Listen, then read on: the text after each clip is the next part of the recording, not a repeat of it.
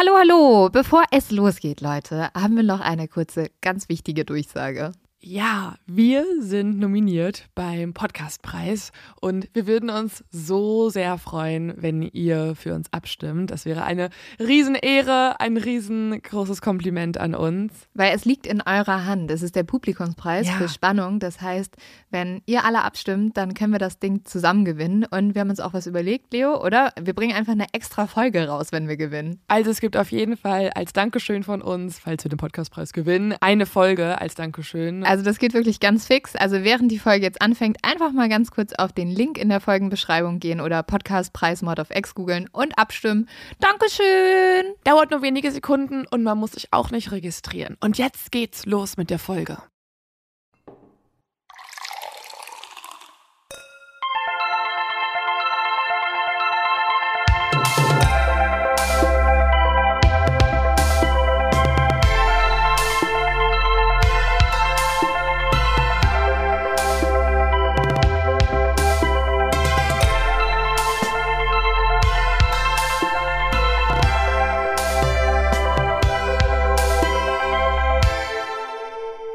Hallo und herzlich willkommen zurück aus der Sommerpause. Endlich. Bei, endlich bei Mord auf Ex. Mein Name ist Leonie Bartsch. Und ich bin Lynn Schütze und wir reden über absurde Kriminalfälle, Verbrechen aus aller Welt. Und in dieser Folge über einen Fall, der so creepy ist, dass ich erstmal die ganze Sommerpause brauchte, um mich davon zu erholen bei der Recherche. Oh. Ich musste es immer peu à peu recherchieren. Oh je, Mene. Und dabei haben wir doch gar nicht so richtig Sommerpause gemacht. Also Ja, das ist auch immer trügerisch, das Wort bei uns. Mm, Schon ein bisschen.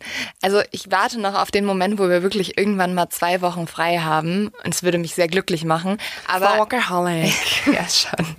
Oh mein Gott. Ja gut, wir haben auch gerade halt ein paar Themen abseits vom Podcast, die uns sehr beschäftigen. Unter anderem vielleicht cool für alle Leute, die uns seit Monaten zuschreiben und fragen, was ist mit die Nachbarn, was, ist, was geht da weiter? Wir sind dran, ähm, es geht weiter. Wir haben ein paar sehr spannende neue Stränge. Wir können schon mal sagen, alles, was wir bei die Nachbarn vermutet haben, hat sich eigentlich für uns bestätigt. Und es wird weitergehen und es wird einen Teil 2 der Nachbarn geben. Ja, Im- hoffentlich ein Finale. Also Ja. erstmal noch an alle, die noch gar nicht in die Nachbarn reingehört haben. Ihr könnt das jetzt tun. Es gibt einen Spotify-Kanal, wo alle Folgen mittlerweile hochgeladen wurden. Ja. Also auch Folge 4, auch Folge 5 für alle, die im Ausland sind und das nie hören konnten Wir bisher. haben uns dafür eingesetzt. Wir haben gebettelt und gefleht und jetzt Wir könnt ihr es überall hören. einmal die Woche Mails geschrieben. Können wir das nicht auch noch bei Ja. Spotify und Co. hochladen? Leute im Ausland können es einfach nicht hören. Und jetzt gibt's das alles. Deswegen ähm, hört mal gerne rein. Und Oder hört's nochmal. Genau, weil auch nochmal hören macht Sinn, denn wie wir gerade schon gesagt haben, es gibt Entwicklungen. Wir haben zum Beispiel eine Nachricht gelesen, die damals der Polizei geschickt wurde. Und darin sind ganz konkrete Hinweise, die uns in, ja, sind wir schon verraten, also so, die halt sehr auf das Drogenmilieu und Hells Angels abzielen. Und man muss sagen, die Polizei konnte diese Nachricht nicht lösen. Wir können sie aber lösen. Bam. Wir haben Gott sei Dank auch mittlerweile ein paar Leute in Babenhausen, denen wir sehr vertrauen, die auch Mhm. uns vertrauen. Und ähm, das hilft sehr, sehr, sehr doll Ich bei der glaube, jetzt, Auflösung. jetzt müssen wir langsam aufhören, weil das Ding ist, wir werden nochmal nach Babenhausen fahren und wir wollen natürlich jetzt nicht da Leute wild machen, die, ähm, Schon längst wild sind. die schon längst wild sind. Und ja, also ihr fragt immer, wann geht's weiter? Ihr habt ja bei dem, den letzten, die Nachbarn gemerkt, es hat ein Jahr gedauert zu recherchieren. Deswegen, das dauert jetzt auch wieder ein bisschen daran zu recherchieren. Aber wir sind dran, es kommt was. Bleibt gespannt. Und das Coole ist auch, ähm, die Nachbarn wird nicht der einzige Fall sein, mit dem wir uns investigativ beschäftigen. Aber so viel zu, was wir die letzten Wochen gemacht haben, außer dass du auch noch mal ganz kurz im Urlaub warst und ich war auch kurz im Urlaub und es war ganz nett. Aber von da aus Und sehr heiß. ja, und von da aus haben wir auch recherchiert. Und jetzt kommen wir wieder zum typischen, worum es eigentlich in diesem Podcast geht. Nämlich, wir sagen ja immer, Mord of X ist ein bisschen unser Sofa, wo wir abends hinkommen, nach der ganzen Recherche und ja, da wird halt weiter recherchiert. Aber nach der investigativen Recherche kommen wir abends zusammen bei einem Gläschen Wein und sprechen über Fälle, die uns einfach nicht mehr loslassen und so heute auch. Aber zuerst habe ich natürlich ein zu dumm zum Verbrechen mitgebracht. Natürlich. Natürlich.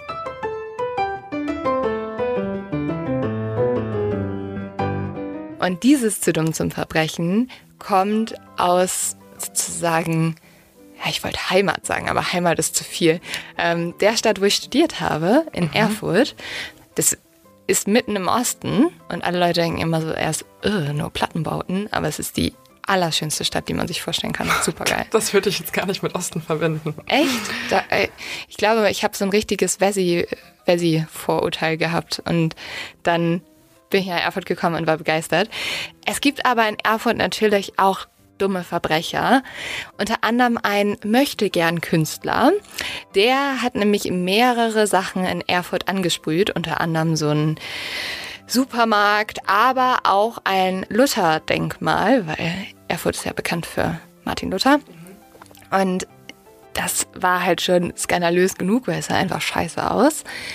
Er ist danach aber zur Polizei gegangen und hat sich freiwillig gestellt, weil er gerne berühmt werden wollte. Er wollte, dass alle wissen, dass er dieses unglaublich tolle Kunstwerk auf das Denkmal gesprüht hat. Oh, wie so ein, also vergleiche ich ein bisschen zu extrem, aber Serienmörder sind ja auch oft nach ihren Taten dafür bekannt geworden, dass sie den, äh, die Credits haben möchten. Ja, so ungefähr. Das ist die erste dass, Stufe. Nur, dass er so ein kleiner möchte gern Banksy war. Und dann waren die so, mh, mm, sah erstens nicht gut aus, zweitens ist das Sachbeschädigung. aber ja, also ganz schön dumm. Dumm, dumm, dumm. dumm. Okay, Jetzt kommen wir dazu, warum du nicht schlafen kannst und warum ich wahrscheinlich die nächsten Wochen jetzt auch nicht schlafen können werde. Es ist verstörend. Ich muss dazu sagen, kurz bevor wir in die Sommerpause gegangen sind, hatte ich eigentlich den Plan, eine Folge zu machen mit den gruseligsten 911-Calls. Also den gruseligsten Anrufen bei der Polizei, sei es von Tätern oder von Opfern. Ähm, oh und habe mich irgendwann dagegen entschieden, ja, weil es das Schlimmste war, was ich mir jemals angehört habe. Und einer dieser Anrufe, die ich mir angehört habe, hat mich aber trotzdem nicht mehr losgelassen und deswegen möchte ich diesen Fall erzählen. Aber ich werde auch Anrufe einspielen. Also es ist ein bisschen ein härterer Fall. Das heißt, alle Leute, die da irgendwie Probleme haben, ähm, für die ist es, glaube ich, nicht die beste Folge. Aber es ist äh, aushaltbar, sag ich mal so. Also wir hören jetzt nicht Menschen kurz bevor sie nein, sterben. Nein. Okay, gut, danke. Das wäre, glaube ich, auch gar nicht erlaubt auf Spotify oder so. Ja, das würde ich auch nicht erlauben für unser aller Wohlbefinden und das Wohlbefinden der Opfer. Also, wir gehen erstmal weit weg und zwar ins Jahr 1981 in eine kalte Silvesternacht nach St. Paul in Minnesota. In dieser Silvesternacht feiern die Menschen, dass das neue Jahr anbricht und unter ihnen ist vor allem auch eine junge Studentin namens Karen Potek, die auch dort feiert. Karen ist 20 Jahre alt und studiert eigentlich an der Uni in Wisconsin, also etwas weiter weg, aber sie hat sich vorgenommen, mit ihrer Schwester zusammen zu feiern und besucht diese in St. Paul und die beiden gehen auf eine typische Studentenparty. Dort haben sie sehr viel Spaß, sie trinken sehr viel Alkohol und irgendwann gerät Karen kurz nach Mitternacht auch so ein bisschen in so einen, sage ich mal, sehr alkoholreichen Disput mit anderen Studentinnen und fängt an, äh, sich zu streiten.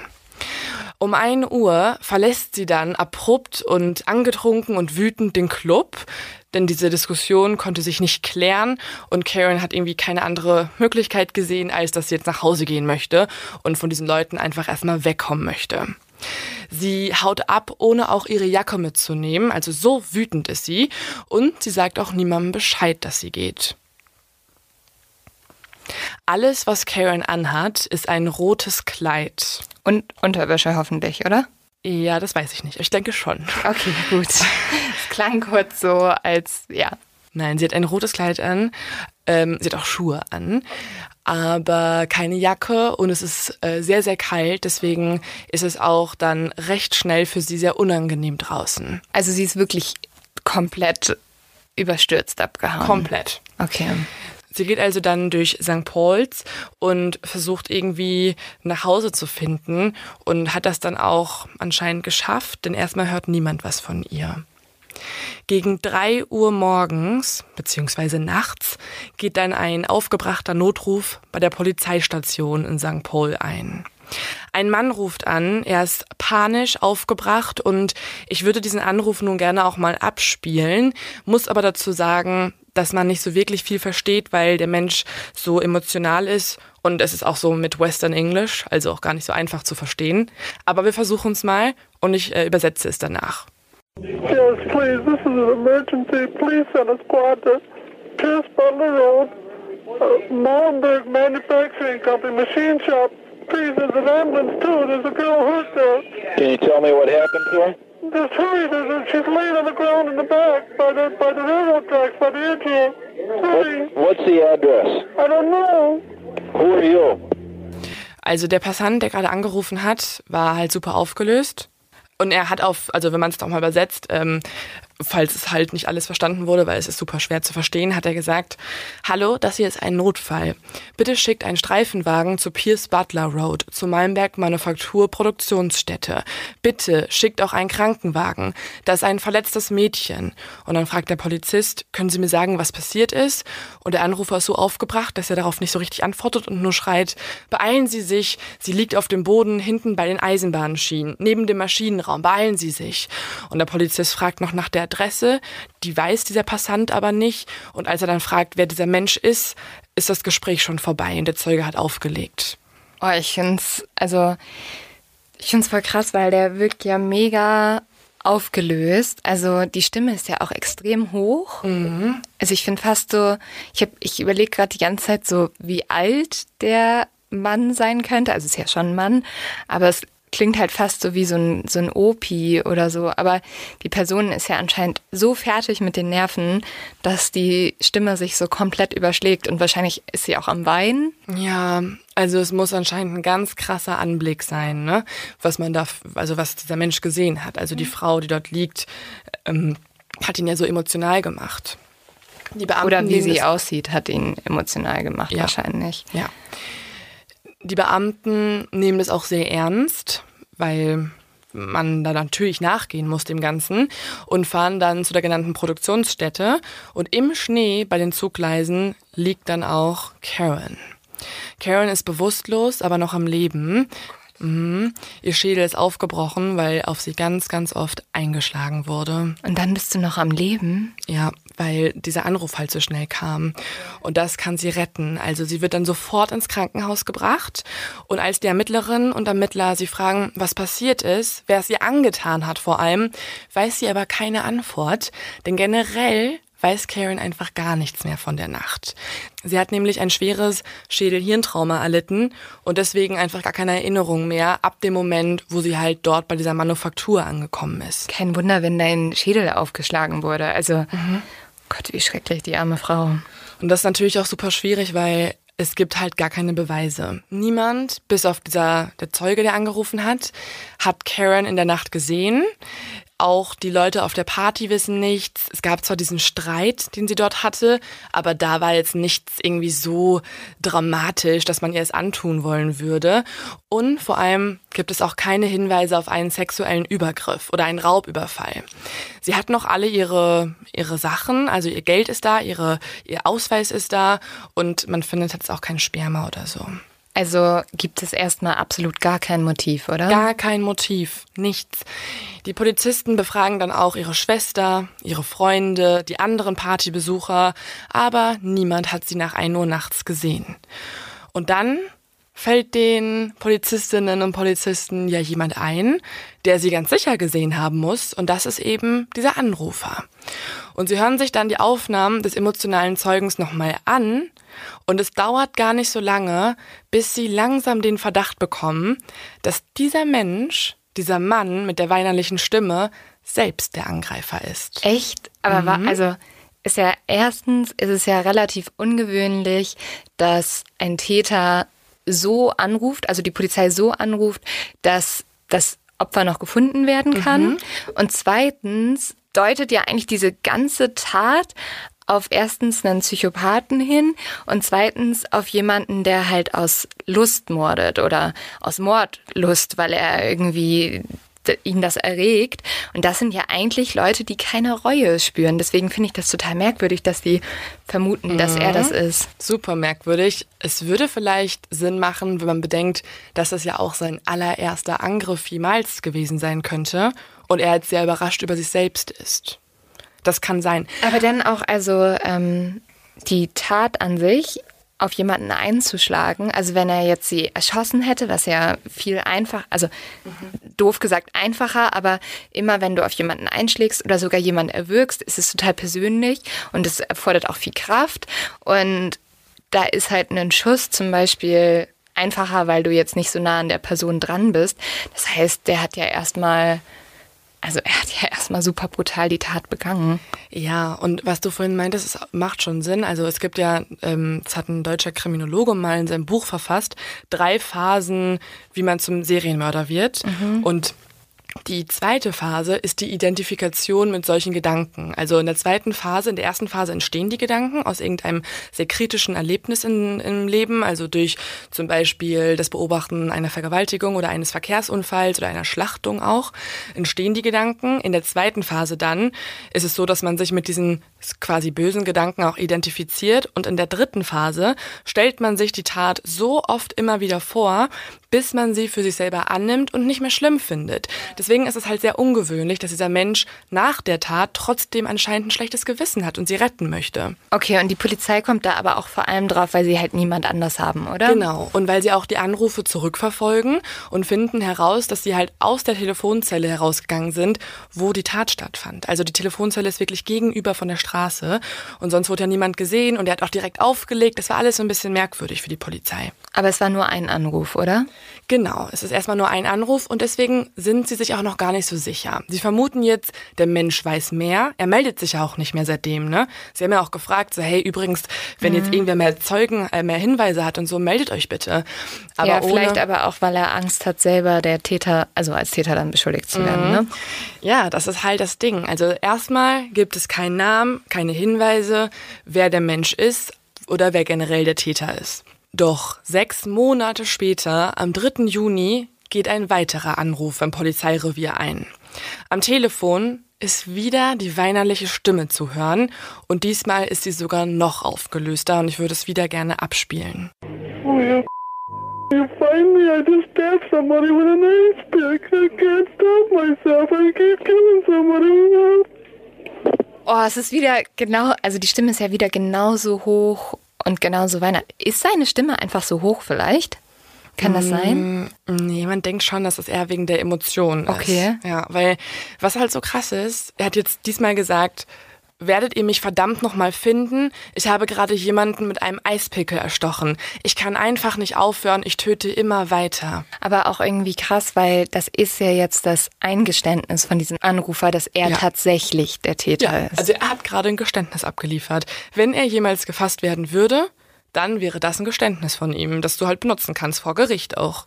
Okay, und auf was für eine Tat bezieht sich dieses Geständnis? Das ist halt das Komische. Also die Polizei bekommt diesen Anruf und weiß erstmal noch gar nicht, wer gemeint ist. Mhm. Sie wissen nicht, wer gerade mit einem Eispicker erstochen wurde und sind aber trotzdem super alarmiert, weil halt dieser Anrufer ja schon mal eine Tat gemeldet hat. Das heißt, man kann es ja nicht einfach ignorieren. Mhm. Und deswegen fangen sie auch an, die ganze Gegend zu durchsuchen. Und tatsächlich meldet sich auch nur wenige Stunden später eine Gruppe an Teenagern.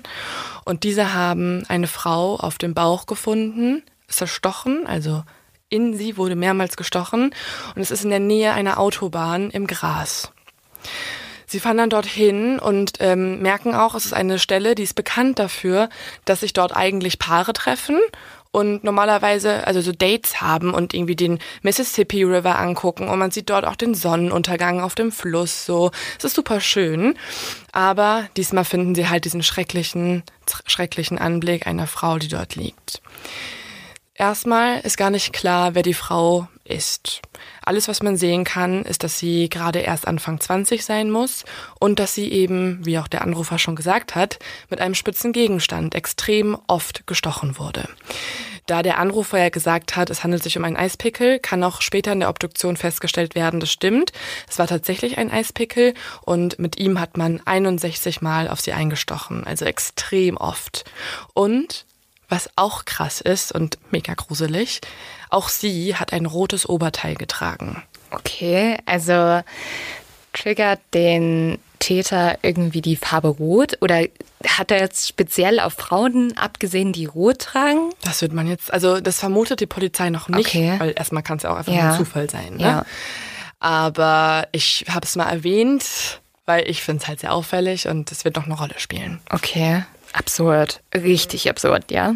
Das Komische ist, bisher wurde noch niemand vermisst gemeldet und auch die Person, die sie finden, also die junge Frau, trägt nichts äh, bei sich, was auf ihren Namen oder ihre Identität generell deuten könnte.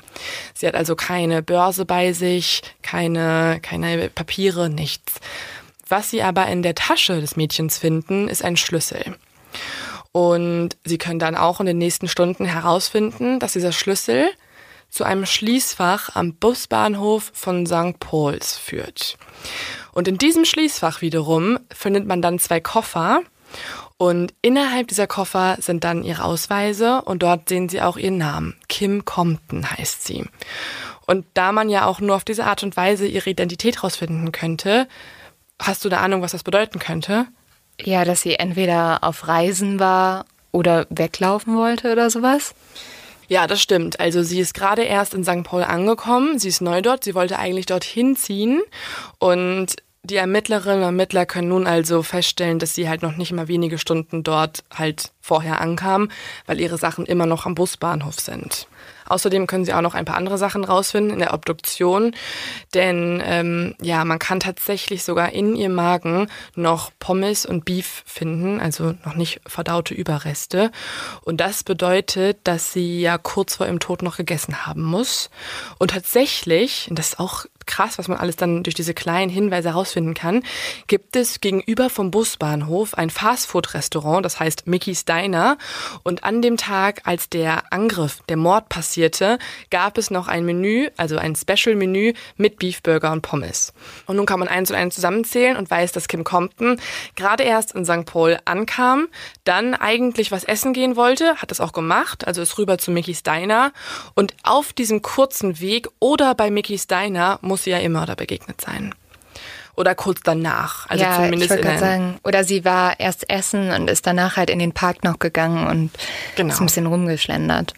Und war, weil diese Stelle ein bisschen weiter weg ist, also am Mississippi River, muss sie halt irgendwie wahrscheinlich entweder alleine dorthin gefahren sein oder tatsächlich sogar mit ihrem Mörder zusammen. Also vielleicht ist ihr Mörder auch jemand, der vertrauensvoll ist und den sie kennengelernt hat und den sie mochte. Kann das sein? Ja, das denkt man. Okay. Weil der Anrufer, also die, die Anrufe, die reingegangen sind, die wirken ja auch wie jemand, der halt sehr emotional ist und nicht wie ein Monster eigentlich. Ja, kein typischer Täter. Obwohl typischer Täter haben wir ja schon gemerkt, dank Bundy und Co. gibt es sowieso nicht. So, das wissen sie jetzt alles über die Tat und tatsächlich hören sie sich auch immer wieder diese beiden alten Anrufe an, um mehr herauszufinden.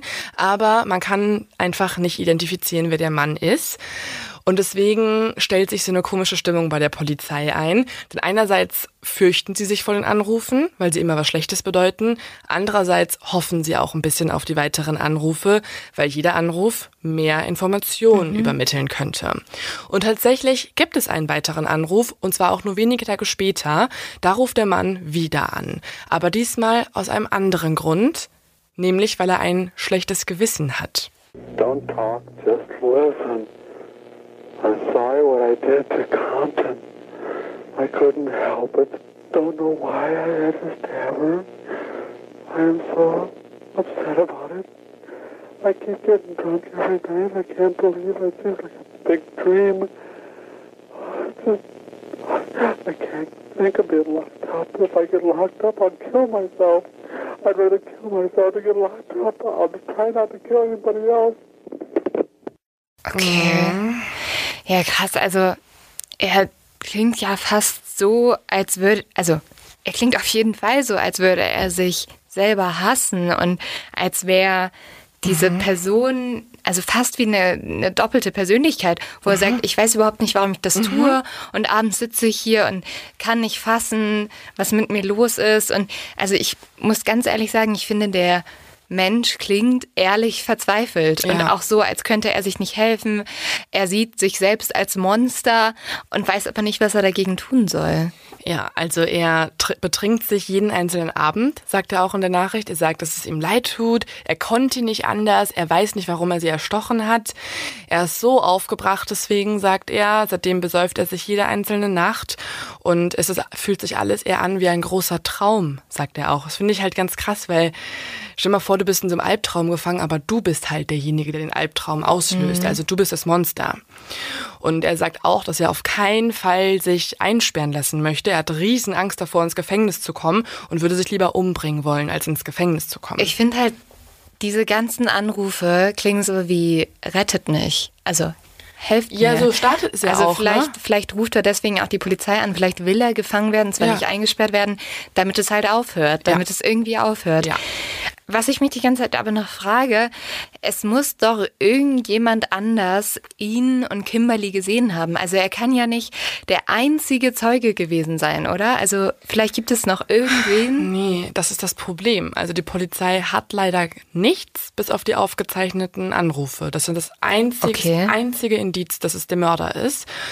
Aber die sind ja trotzdem wertvoll, weil sie ja zeigen, wie der Mörder funktioniert. Also er hat jedes Mal ein schlechtes Gewissen und vor allem ist es ja auch seine Stimme dort zu hören und die ist von hohem investigativen Wert für die Polizei. Weil sie auch so hoch ist. Ja, und weil jede Stimme ist ja einzigartig. Ja, ja. Und wenn du zum Beispiel jetzt morgen bei der Polizei anrufen würdest, weil du irgendwie, keine Ahnung, einen Pinguin geklaut hast Ja, aus dem Zoo, dann ähm, würde ich die, glaube ich, erkennen im Ich Radio. Und das denkt sich die Polizei und deswegen geben sie die Aufzeichnungen der Anrufe an die Medien weiter. Und die TV-Sender und die Radiosender auch, die strahlen dann die nächsten Tage über immer wieder diese Anrufe aus. Und es ist ganz krass, weil jetzt bekommt dieser Mörder zum ersten Mal seinen offiziellen Namen in der Presse und zwar den Weepy Voice Killer. Das finde ich echt mal einen guten Mördernamen. Ne? Wir haben uns ja schon mal drüber aufgeregt, dass die Mörder alle so verherrlichende Namen bekommen, die immer so stark und groß klingen. Und endlich mal jemand, der einen, einen, Loser-Namen hat Ja. für das, was er auch ist. Wir haben ja damals Richard Ramirez den Fliegengittermörder genannt, weil er Ja. immer nur The Night Stalker und das Monster und so weiter, die Namen, die wahrscheinlich ihm gefallen haben, bekommen hat. Ähm, nee, aber diesmal ist es wirklich halt ein sehr trauriger Mördername. Das, Das, das ist zumindest gut. Und also meldet sich dann jemand? Kennt ihn jemand? ja, es melden sich tatsächlich über 150 Personen. Das ist aber meistens dann kein gutes Zeichen. Nein, Also, wenn sich 150 Leute melden, dann sind wahrscheinlich 149, müssen ja schon mal falsch sein. Ich gucke ja gerade so eine Serie, also schon wieder sehr intensiv. Ich bin ja immer bei so alten Serien total gefesselt. Und die heißt Lie to Me. Und da machen die das zum Beispiel, wenn sich so extrem viele Leute melden, dass die erstmal sagen, ja, es gibt keine Belohnung mehr.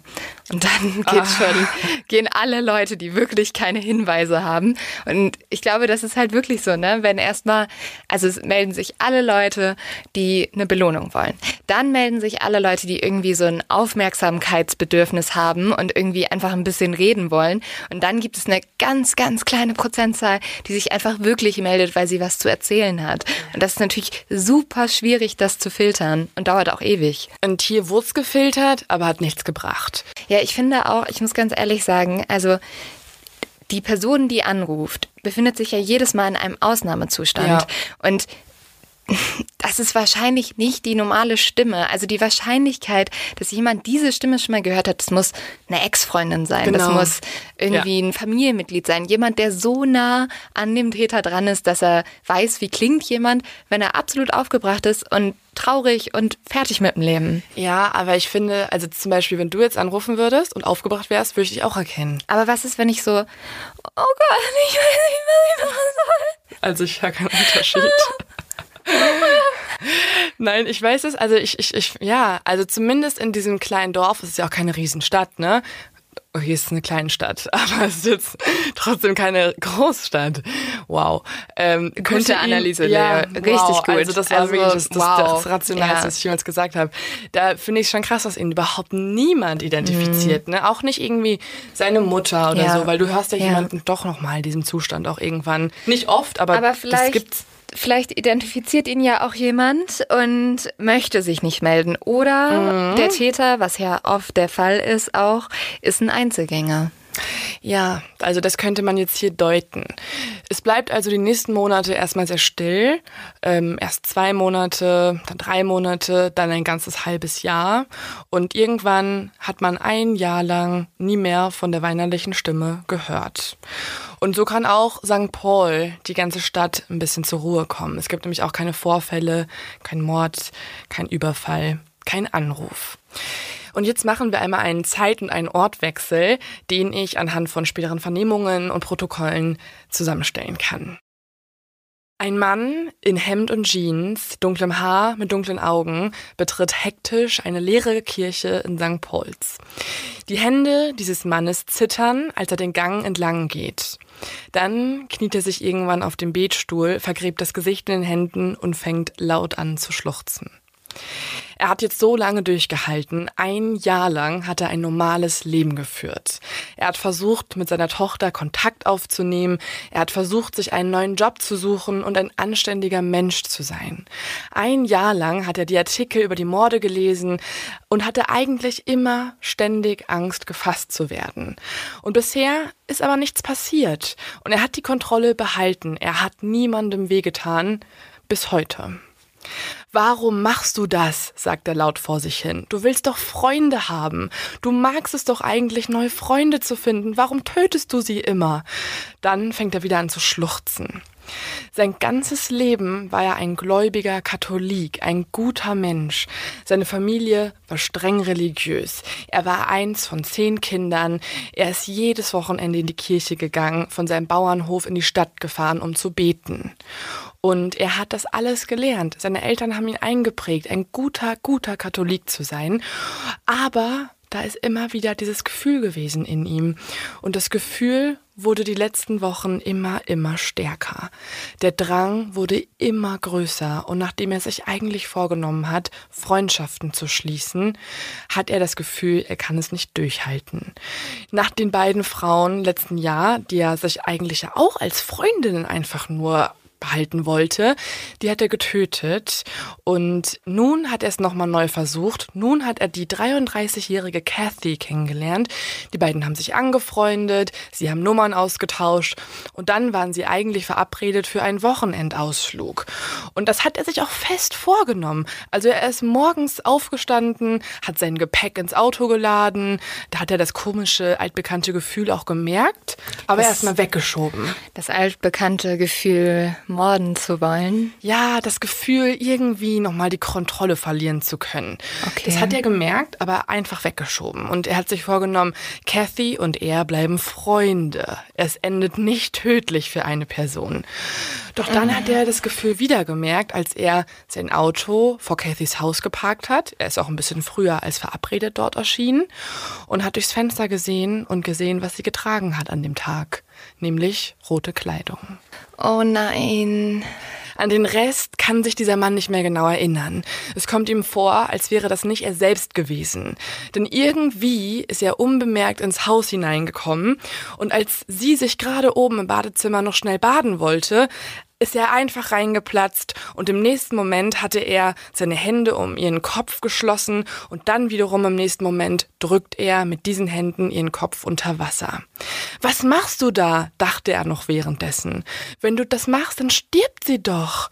Aber sein Körper hat einfach von selbst weitergemacht. Also die Farbe Rot muss irgendwas bedeuten, oder? Muss irgendwas bedeuten. Sie hat ihn irgendwie wieder getriggert und als er danach den leblosen Körper seiner Freundin Kathy dort liegen sah, da wusste er, er muss beichten gehen. Ja, weil das wird ganz viel helfen. Ja, und während er dort kniet und beichtet, da hilft es tatsächlich ein bisschen. Mm, Ihm. Ja, ihm schon, Ja. nicht Kathy. Aber er merkt, wie diese existenzielle Sünde, das Gewicht der Sünde von ihm abweicht. Und er kann endlich wieder atmen. Das ist das Problem, finde ich, am Prinzip der Beichte. Das ist so ein bisschen, also früher war es ja noch extremer, ne? Da musstest du ja ähm, für eine Beichte auch was zahlen. Und damit hast du dann sozusagen, damit war alles wieder gut. So, also geh So ein einmal so hin. Ja, genau. Geh einmal hin, dann sagst du Gott, was du getan hast. Dann ist Gott so, mm, böse. Und dann so, ja gut, aber jetzt, jetzt ist alles wieder gut. Für ihn funktioniert das anscheinend. Denn während alle immer noch auf einen Anruf warten, die Leiche wurde ja gefunden, da ähm, hat sich der Mörder mit der weinerlichen Stimme seinen Schmerz quasi von der Seele gebeichtet und für ihn beginnt nun wieder eine neue Phase im Leben. Eine Phase, wo er merkt, dass dieses Gefühl einfach nicht zu unterdrücken ist, auch wenn er es ein Jahr lang geschafft hat. Und dass er es durch die Beichte wieder loswerden kann, oder wie? Oh, ja, okay. Also funktioniert so nicht, Buddy. Also das kann ich dir jetzt schon sagen. Das funktioniert für dich, aber du bist trotzdem immer noch ein verdammt schlechter Mensch. Ja, aber für ihn ist es ein bisschen so, als wenn in ihm irgendwas freigelassen wurde, also auch so ein bisschen das Monster wieder rauskommen kann. Und so geht er auch nur zwei Wochen später in eine Kneipe. Und dort steht eine Frau an der Bar. Auch sie trägt rote Kleidung. Dieser Mann geht zu ihr hin und er fragt sie nach einer Zigarette. Die Frau stellt sich dann ihm gegenüber als Barbara vor und gibt ihm auch eine Zigarette ab. Die beiden kommen dann ins Gespräch, sie verstehen sich ganz gut. Barbara sagt, dass sie 40 Jahre alt ist, also auch nur ein bisschen älter als er. Er sagt nämlich, er ist 36 Jahre alt. Und irgendwann bietet dieser Mann ihr an, dass er sie nach Hause fahren könnte. Und sie sagt ja. Und dann übernimmt wieder etwas in ihm die Kontrolle. Er steuert nämlich das Auto Richtung Flussufer und 20 Minuten später sticht er 100 Mal auf Barbara ein und flüchtet. Es ist auch absurd, was für eine große Wut er immer hat, ne? Also er sticht ja immer extrem oft auf die Person ein. Also es, es ist ja so ein, so ein Übertöten fast. Ja, er hat irgendwas in sich, was so richtig krass rauskommt, wenn er die Farbe rot sieht und wenn halt diese Nächte eintreten. Ich finde es übrigens gut, dass ich nie, nie, nie rot trage. Und Du nur heute, wenn wir diese Folge aufnehmen, habe ich aus irgendeinem Zufall rot an. Oh. Aber dann warte mal aufs Ende, dann machst du dir keine Sorgen mehr. Okay, ja, dann. Die nächsten beiden Tage erlebt der Mann wie durch einen Schleier. Er spürt abwechselnde Wellen von Schuldgefühlen, von Angst, von purer Panik. Er kann auch nicht mehr schlafen, er kann auch nicht mehr klar denken. Und irgendwann hat er keine andere Wahl, als dass er diesmal nicht in die Kirche fährt, sondern wieder zum Telefonhörer greift und wieder einmal wählt er 911. Und das ist nun der letzte Anruf, den ich euch in diesem Kontext abspielen möchte. Es ist übrigens auch der emotionalste von all seinen Anrufen. Deswegen versteht man diesmal wirklich fast gar nichts. Fire emergency. Please don't talk, just listen. I'm sorry I killed that girl. I stabbed her 40 times. Kimberly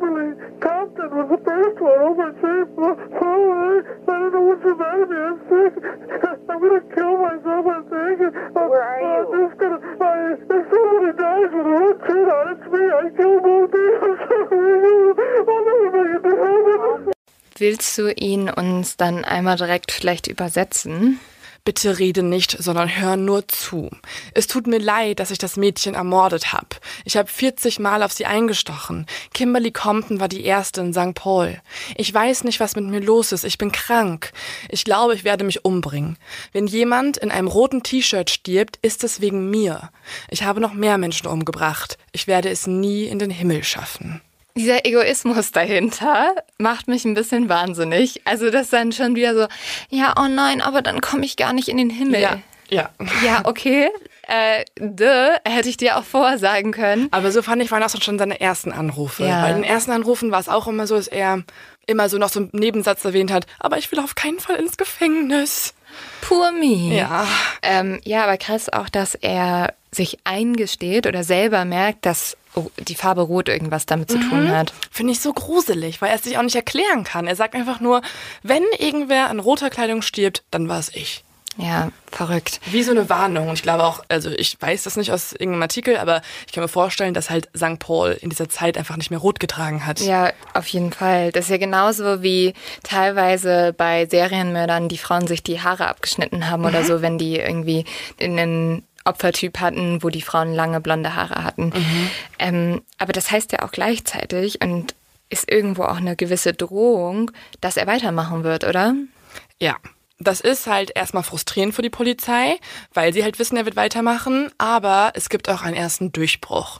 Denn Barbara wurde ja in dieser Bar entführt anscheinend oder zumindest von jemandem halt angesprochen. Und der Barkeeper hatte tatsächlich jemanden gesehen in der Nacht. Er hat auch diesen Mann beobachtet, weil Barbara zu ihm nach diesem Gespräch mit dem Mann und der Zigarette nochmal zum Barkeeper gegangen ist und zu ihm meinte, ich fahre gleich mit ihm nach Hause und ich hoffe, er ist ein guter Kerl. Und deswegen hat sich der Barkeeper diesen Menschen nochmal genau angeguckt und gesehen, dass er braune Haare hat, ein freundliches Gesicht ein Schnurrbart, dunkle Augen, ca. 1,80 groß ist und vor allem kann er den Namen auch identifizieren. Denn man kennt sich in dieser kleinen Stadt und dieser Mann heißt Paul Stefani. Und er ist jetzt natürlich der Hauptverdächtige, oder?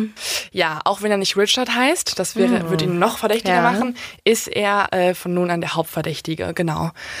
Es gibt jetzt erstmal keine weiteren Anrufe, aber man weiß, es gibt halt diesen Mann und den können sie überwachen und das macht die Polizei auch. Aber ihn verhören tun sie nicht. Nee, weil es halt noch nicht genug gibt gegen ihn. Sie wollen erstmal überwachen und es gibt auch verschiedene ähm, Polizisten, die immer wieder vor seinem Haus stehen und ihn halt verfolgen und so weiter. Aber es gibt nichts Auffälliges in seinem Leben. Okay, aber da ist jetzt immer ein Polizist, der ihn verfolgt. Genau, genau. Okay, gut. Und tatsächlich macht die Polizei vielleicht nicht ganz so den besten Job, Warum habe ich mir das schon gedacht? weil in einer Nacht ähm, sind sie wieder bei der Observation, aber aus irgendeinem Grund verpasst es der Polizist, ihn richtig zu beobachten und deswegen fährt Paul einfach nachts los, alleine halt, ohne verfolgt Und zu der werden. Polizist schläft im Auto, Keine Ahnung, wie? also es war eine Panne halt einfach. You had one job. One job. Richtig schlecht einfach. Ähm, Wow. So, Paul ist jetzt also in der Nacht wieder losgefahren. Und jetzt treten zwei Dinge ein. In der gleichen Nacht gibt es einen weiteren Anruf in der Notrufzentrale. Diesmal ist es aber ein Anruf von jemandem, der schwer verletzt ist, ein Mann. Und dieser fordert einen Rettungswagen. Der Polizist, der den Anruf entgegennimmt, hat aber ein komisches Gefühl, denn er hat das Gefühl, er hat die Stimme schon einmal gehört. Und deswegen gibt er den Anruf auch an die Kollegen weiter und die können identifizieren, dass es der Weepy Voice Killer ist. Also der Weepy Voice Killer ruft jetzt selber nach einem Krankenwagen, weil er selber anscheinend schwer verletzt ist. Und ist er vielleicht Paul Stefani, den sie eigentlich beobachten sollten? Ja, aus irgendeinem Grund hat sich Paul Silvani, obwohl er beobachtet werden sollte, in der Nacht schwer verletzt. Aus irgendeinem Grund. okay. So. Und dann tritt noch eine weitere Sache ein. Und zwar meldet sich eine Sexarbeiterin namens Denise Williams. Sie ist 19 Jahre alt und berichtet davon, dass sie in dieser Nacht angegriffen wurde.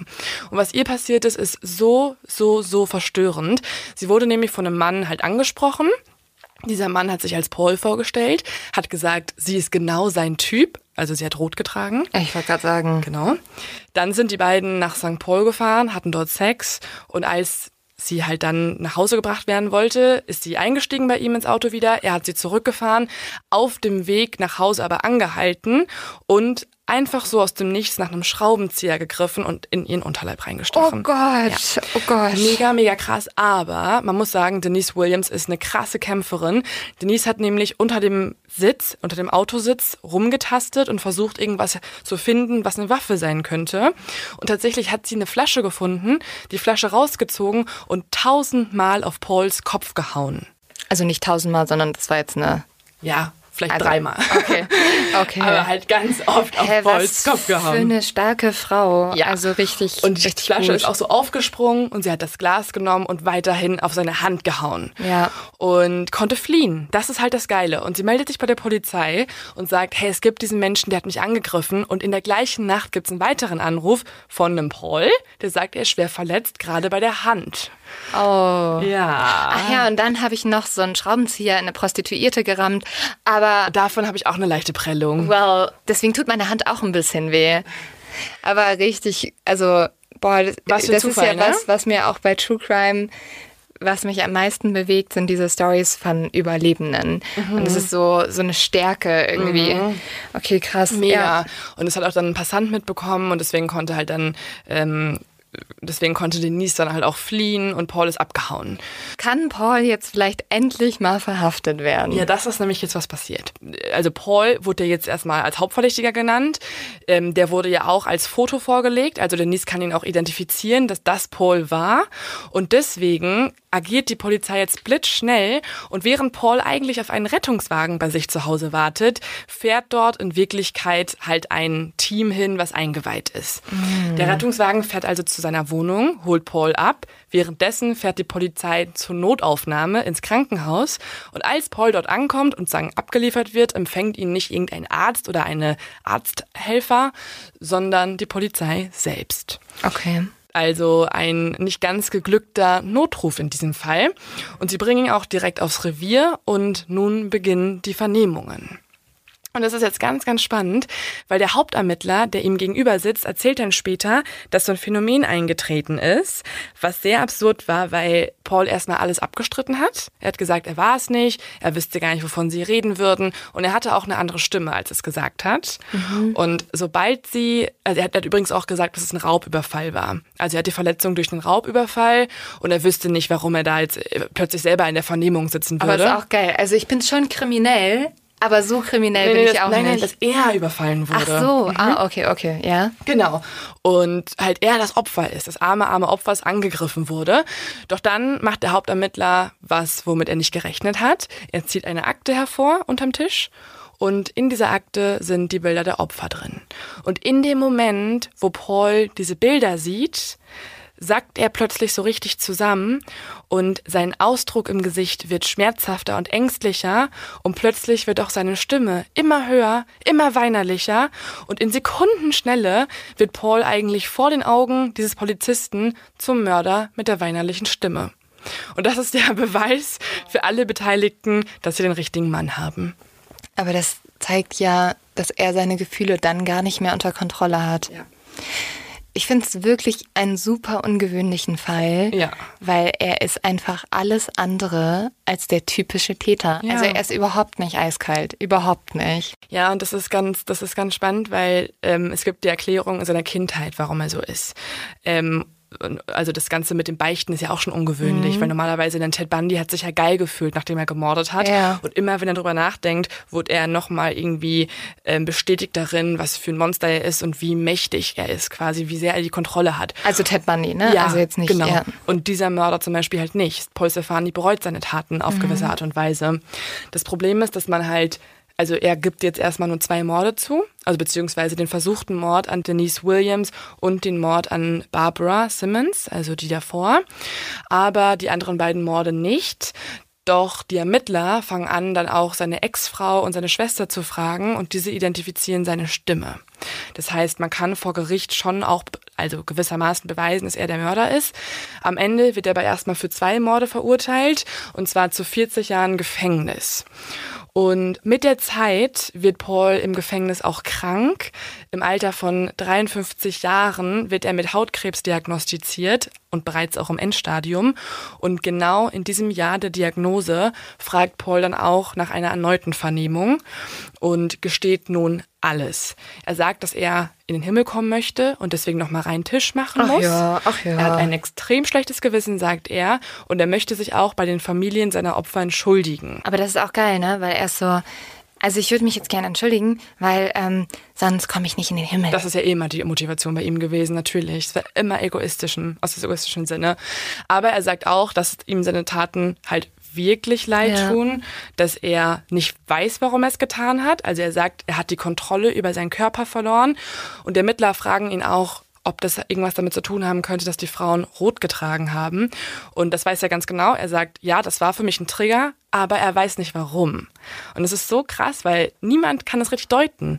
Und tatsächlich stirbt auch Paul sechs Monate, nachdem er sein Geständnis gemacht hat, mit 53 Jahren. Und bis heute weiß man nicht wirklich, warum er von dieser Farbe rot getriggert Echt? wurde. Mhm. Nein, oh Mann, das will ich unbedingt wissen. Ja, es ist irgendwas in ihm gewesen. Man weiß aber, warum er zum Beispiel die Anrufe getätigt hat. Denn Paul kommt ja aus einer sehr, sehr religiösen Familie. Seine Eltern haben sich im Alter von drei Jahren scheiden lassen, also als Paul drei Jahre alt war. Und auch sein Stiefvater war genauso religiös.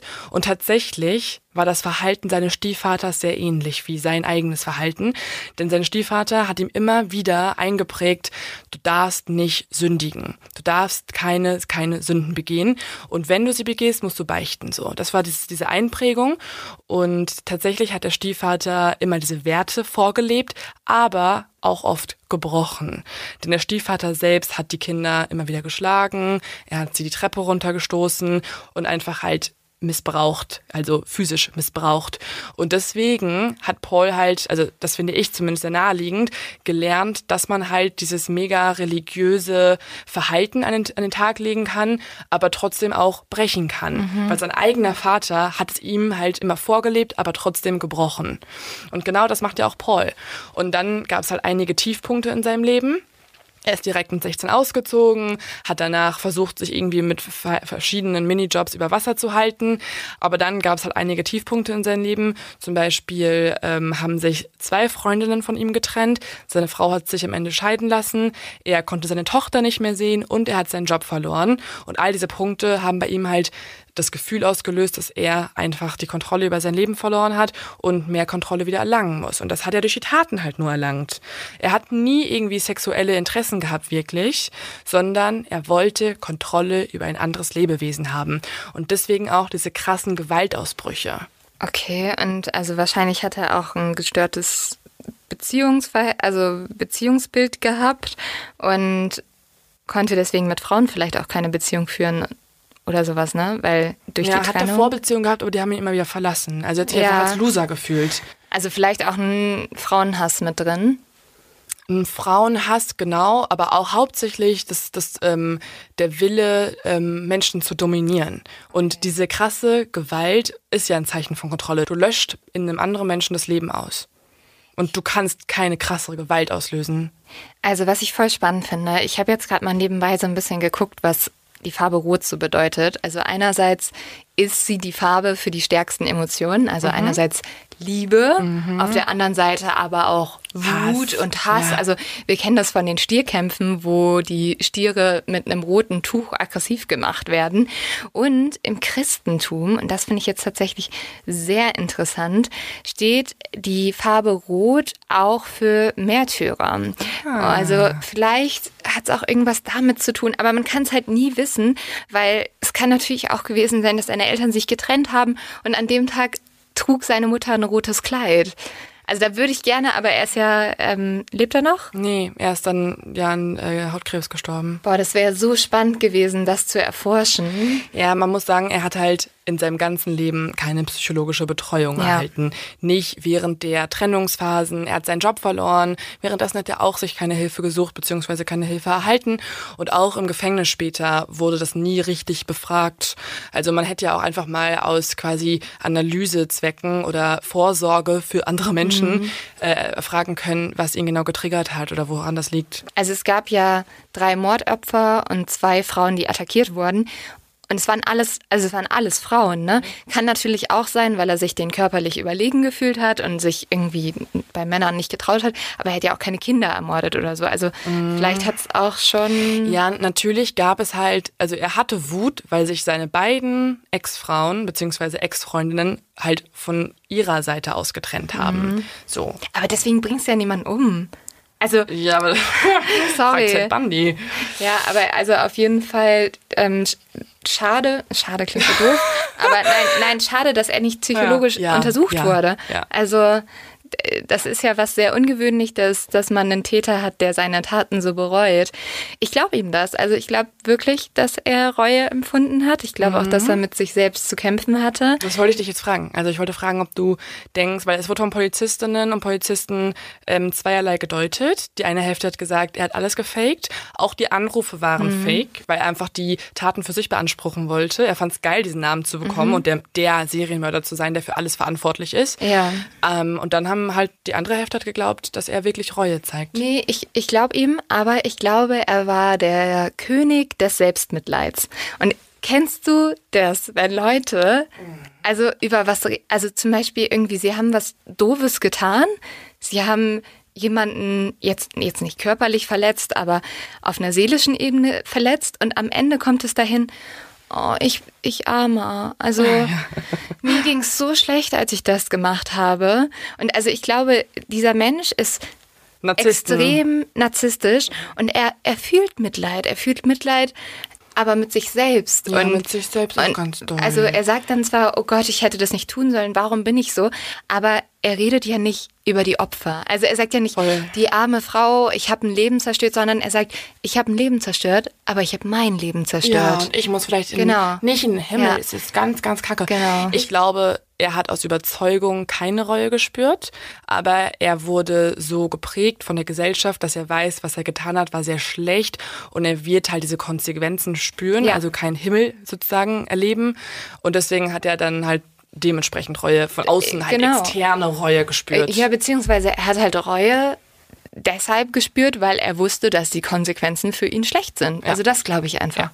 Und wenn jetzt, wenn wir in einer Welt leben würden, wo er morden könnte und es niemanden interessieren würden, dann würde er auch keine Reue spüren. Aber so funktioniert es halt nicht. Es ist so krass, weil ich finde es so krass, dass auch alle Anrufe mittlerweile immer noch, also ich habe die ja alle gefunden, weil die alle übertragen wurden und so. Ähm, und das macht diesen Fall für mich so unfassbar, dass sich ein Mörder irgendwie fünf, sechs, sieben Mal bei der Polizei meldet. Oh, mich macht's richtig sauer. Oh, ich fand das, ich fand das verstörend. Mich macht's einfach nur sauer. Kann aber auch sein, dass ich, okay, nicht mit solchen Leuten, aber mit Menschen, die so selber so, so weinerlich sind und sich immer Mhm. So selber. toxische Oh. äh, Züge. Ja, das, das macht mich so aggressiv, sowas nur zu hören. Dann denke ich mir so, get your shit together und jetzt stell dich nicht selber als Opfer da dafür, dass du ganz vielen Menschen wehgetan hast. Also sorry. Ja. Ähm, ja, also, oh, das wird leider einer von den Tätern, die mich wirklich in Schlaf verfolgen werden. Das kann ich dir jetzt schon sagen. Ja, es tut mir leid für alle, die das. Also ich hätte vielleicht, ja, ich habe da vorhin ein bisschen so indirekten Triggerwarnung gegeben, ne? Ja. Weil ich fand, ich finde, ich finde, wenn man das so wirklich super so gruselig. hautnah hört, dann ist das schon nochmal eine andere Nummer, Vor ne? allem, ich sehe den in meinem Schlafzimmer stehen und weinen und sagen, oh, ich muss sie jetzt umbringen. Er sieht sogar auch einfach nett aus, leider, ne? Das ist ja auch das Krasse. Ja, aber das er wissen sieht wir ja. nett aus. Ja, aber wir wissen das ja schon sehr lange. Serienmörder sehen halt normal aus.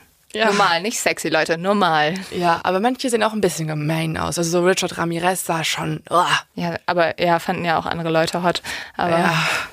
keine oh Gott, oh Ahnung wie. Und das ist wieder die Überleitung auf den Leo-Tipp, Mhm. denn das ist eine Sammelkategorie. Uh. Ähm, drei Tipps. Oder vier? Vier, Wow. vier Tipps. Rastest vier du Tipps. heute komplett Ja, ich aus? muss die letzten vier Monat, Montage auf. Ja, ich merk schon. Holen. Ähm, also, es ist alles nicht so mega krass True Crime. Leo so, das habe ich die letzten Wochen im Urlaub geguckt.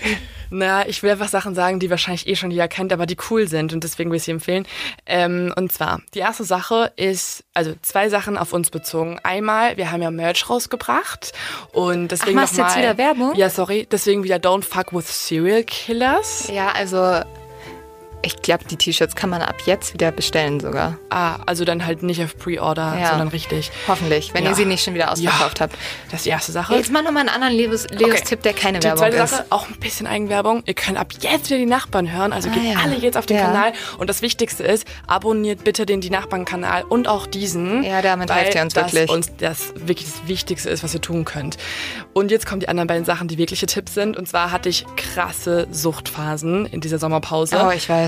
Zwei Tage lang habe ich, also einen Tag lang habe ich das eine durchgesuchtet, der anderen Tag das andere und ich habe wirklich, mein Schlaf war sehr, sehr wenig in diesen Momenten. Oh, ich glaube, ich habe einmal bis 4 Uhr, einmal bis 5 Uhr, keine Ahnung. Und zwar ist das eine, aber es kennt wahrscheinlich schon jetzt fühle ich mich auch ein bisschen schlecht, Damen Gambit, die Serie. Ich fand es so geil, so artsy gemacht. Und das andere, und das ist ähm, ein bisschen eine Triggerwarnung auch, The Affair, weil tatsächlich ist in The Affair die, der Ausblick auf eine Affäre jetzt sehr romantisiert dargestellt, sag ich mal. Also für alle, die vielleicht schon so zehn Jahre verheiratet sind und sich nicht mehr ganz so sicher sind, ist das keine gute Wahl. Ach so, ah ja, und was wir euch auch noch sagen wollten. Nächste Folge sind Leo und ich wieder Single, weil wir haben jetzt diese, diese Serie geguckt. Ja, aber das Gute ist ja, unsere Freunde hören diesen Podcast nicht. Und deswegen Geht so. ist es alright. Abonniert, Ja. also die, die, die Quintessenz ist abonniert und wir freuen uns wieder jetzt wöchentlich dabei zu sein. Voll. Wir freuen uns, äh, euch nicht zu hören, aber dass ihr uns hören könnt. Und Ja. ähm, hoffentlich sehen wir uns dann auch bei, bei den ganzen Tour. Bei der Tour. Egal, ah, egal ich verlaber mich gerade. Ich hoffe, dass es ganz viele Exi-Umarmungen gibt wieder. Naja, so, so viel Cheers, dafür. dann ähm, gehen wir jetzt mal raus aus der Folge. Cheers. Cheers.